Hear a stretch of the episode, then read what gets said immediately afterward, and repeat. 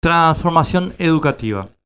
Los propagandistas de la Unión Europea son dignos de Joseph Goebbels para disfrazar sus políticas totalitarias con retórica pseudodemocrática. Su ley de servicios digitales, por ejemplo, que establece el pleno derecho a la censura previa, terminantemente prohibida por nuestra Constitución, no denomina censura a lo que hace, sino ayuda para limitar contenidos nocivos y desinformación, nada menos que algoritmos que determinan lo que pueden ver los usuarios de redes sociales y buscadores de Internet. Así miente la Unión Europea en todos y a todos. Y sus agentes en nuestro país que operan a través de ONGs y periodistas de medios de comunicación están usando la misma técnica propagandística en la discusión sobre el dictate europeo de transformación educativa para nuestro país. Los paraguayos que nos atrevemos a discutir el dictate europeo somos etiquetados por los agentes locales de la Unión Europea como antiderechos y nuestros cuestionamientos son una perversa campaña.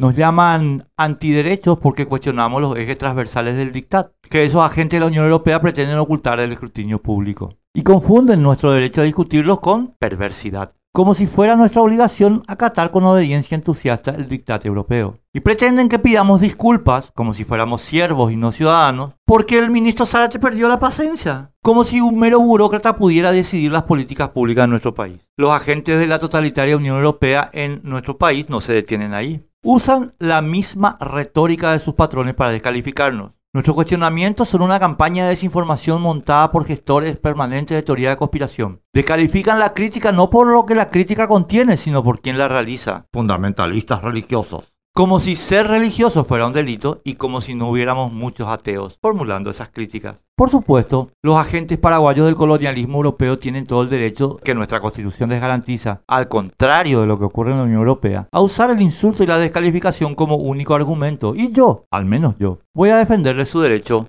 a insultarnos. Pero es fácil ver que dichos insultos no logran rebatir siquiera mínimamente las críticas al dictat de la Unión Europea sobre nuestra educación. Un insulto no refuta un razonamiento, aunque a veces sirva para desviar el foco por algún tiempo. La transformación educativa es un enlatado cuyo objetivo son los tres ejes transversales, página 103 del plan. Y las 102 páginas previas son un elaborado encubrimiento de esos ejes transversales que se instalaron sin participación alguna de la comunidad educativa paraguaya y mucho menos del pueblo paraguayo.